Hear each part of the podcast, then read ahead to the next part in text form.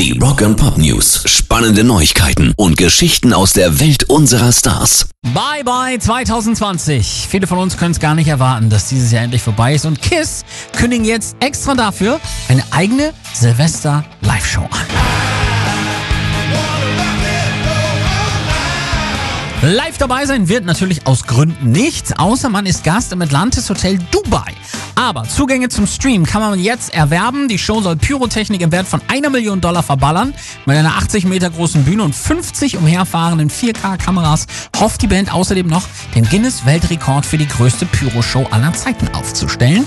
Kiss werden also im Freien vor dem Atlantis Hotel in Dubai auftreten und während die Mehrheit der Fans per Stream dabei ist, werden mehrere tausend Hotelbesucher von ihren Balkonen aus zuschauen. Rock and Pop News. Kurz bevor Mark David Chapman John Lennon erschoss, signierte der ihm noch ein Album. Das wird jetzt erneut versteigert.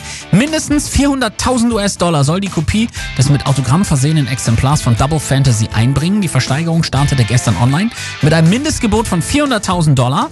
Im Angebot enthalten sind das Album mit Lennons Autogramm und der Jahreszahl 1980, außerdem mehrere Markierungen, die die Polizei bei der Untersuchung damals als Beweismittel auf der Plattenhülle hinterlegt hat. Die Platte kommt mit einem Echtheitszertifikat und einem Plexiglashalter unter den Hammer. Pairs Rock and Pop News.